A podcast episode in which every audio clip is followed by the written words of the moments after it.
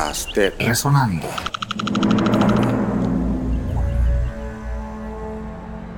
En los años anteriores y posteriores a la independencia, se reunía la gente con mucha frecuencia en los parques.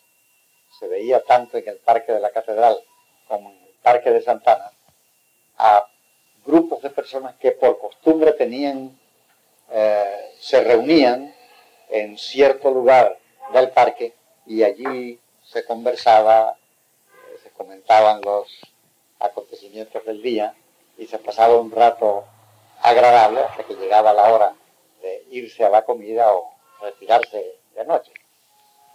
En los días domingos tenía lugar la retreta en el Parque de la Catedral y en los jueves la retreta era en el Parque de Santana, ambas muy concurridas.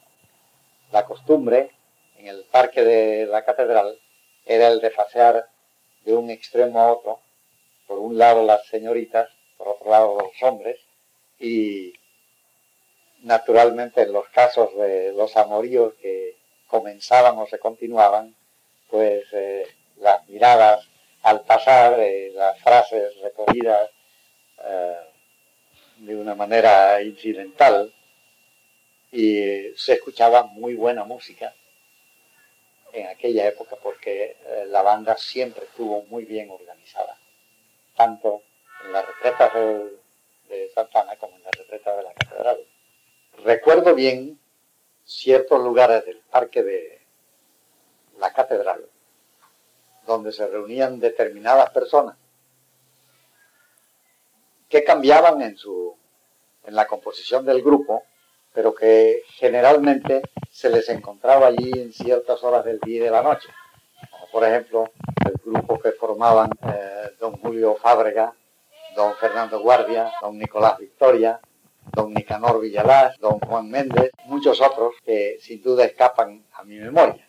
En eh, el Parque de Santana había un famoso grupo en que eh, la voz cantante era la del célebre don José Llorén, donde se comentaban eh, los sucesos políticos y sociales y donde se oían las famosas ocurrencias de, de José Llorén. A ese grupo se le, se le llamaba generalmente la línea de fuego. Otros puntos de reunión muy populares eran en la parte de adentro de la ciudad, el Hotel Central, y en eh, la Plaza de Santana, la Cantina La Plata, punto de reunión de los, eh, las personas más eh, distinguidas del Partido Liberal. Tal vez por la razón de que allí, en los altos de esa cantina, vivió por algún tiempo el doctor Porras. Hacia el final del siglo pasado, los espectáculos más frecuentes eran los que tenían lugar en el teatro llamado Sara Bernard, que fue un teatro eh, construido en el lugar donde se encuentra hoy el Palacio de Gobierno. Este teatro fue construido por ah, los franceses, en la época del canal francés, y se le dio el nombre de Sara Bernard porque, según yo oí decir, la misma Sara Bernard vino a estrenarse. A ese teatro venían con frecuencia compañías españolas de zarzuela o de drama, y este era el principal espectáculo porque todavía no había nacido el cinematógrafo. Entre las eh, compañías que vinieron ya después de la República, hubo algunas de primer orden, entre las cuales sobresalía desde luego doña María Guerrero y don Fernando Díaz de Mendoza. Entre las compañías de zarzuela hubo algunas muy buenas. Había compañías de zarzuela de género chico y otras de género grande, que propiamente eran operetas españolas. Por supuesto, estos espectáculos no eran muy frecuentes ni continuos, sino que venían por un tiempo y cuando ya el público se cansaba o cuando ya no había asistencia eh, suficiente para que el teatro funcionara con utilidad, entonces había que esperar a que viniera otra compañía.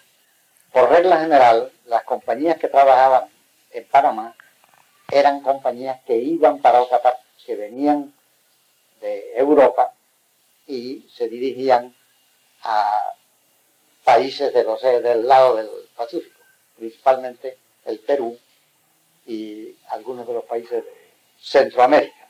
Cuando se construyó el Teatro Nacional, se estrenó con una compañía de ópera muy buena. Y eh, desde esa época, en el Teatro Nacional han venido funcionando compañías de ópera, de drama, de zarzuela, y además de eso, funciones de aficionados o funciones organizadas por los colegios de la capital.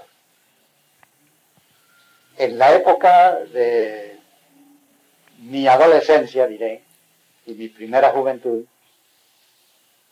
tuvimos con mucha frecuencia representaciones en el Teatro Nacional dadas por un grupo de aficionados al teatro que había organizado el bien recordado poeta don Alejandro Lutari.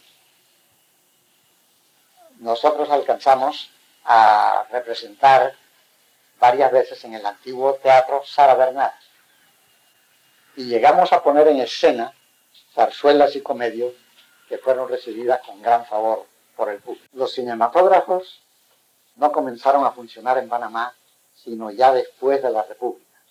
Creo que el primer cinematógrafo que se conoció en Panamá fue el Aurora, que quedaba eh, en el edificio donde se encuentra el café Coca-Cola, inmediato a este establecimiento que fue en su principio un establecimiento de, refrescos que poseía el señor Luis G. Erbruger. Muy poco después del Teatro Aurora se abrió el Teatro Amador, en el mismo lugar donde existe desde entonces. Otros espectáculos públicos que ha habido en Panamá han sido eh, las corridas de toros, que han pasado por varias alternativas. En la época del canal francés, cuando corrió en Panamá mucho dinero, existió una plaza de toros, a la cual recuerdo yo haber ido eh, en la época en que era niño. Pero esa plaza de toros dejó de existir y aquí no volvieron a darse corridas al estilo español, sino eh, muchos años más tarde, ya al finalizar del siglo, cuando se organizó aquí una cuadrilla de aficionados, entre los cuales figuraban tres eh, toreros de mucho estilo y muy valientes, que fueron el principal Rafael López, y luego que se llamaba Manuel Poveda, otro a quien llamaban el ñato Rosemena, me parece que su nombre era Fernando, algún otro que no recuerdo.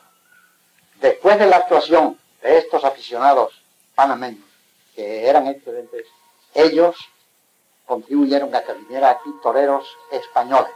Los primeros fueron los componentes de una cuadrilla en que el primer espada tenía por alias Rebujina y con él vinieron un estupendo banderillero llamado Currinchi, un saltador de garrochas que se llamaba Regatero, pero más que era el que daba la puntilla a los, eh, a los toros y tenía por sobrenombre de torero Lillo.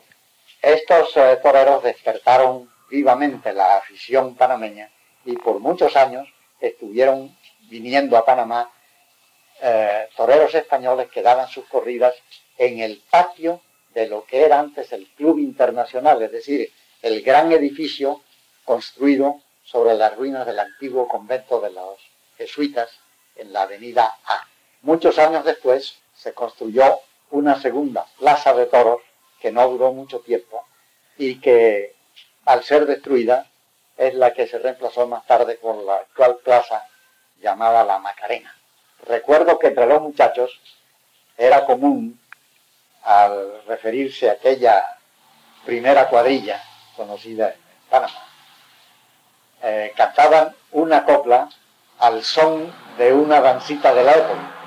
Y aquella coplita decía, Rebujina mata al toro, Currinchi pega banderillas, Regatero salta la garrocha y Lillo da la puntilla. Con aquella cuadrilla se volvió a ver eh, en Panamá el espectáculo que no se conocía en las corridas de la Plaza del Triunfo de la muerte del toro. Podcast Resonando.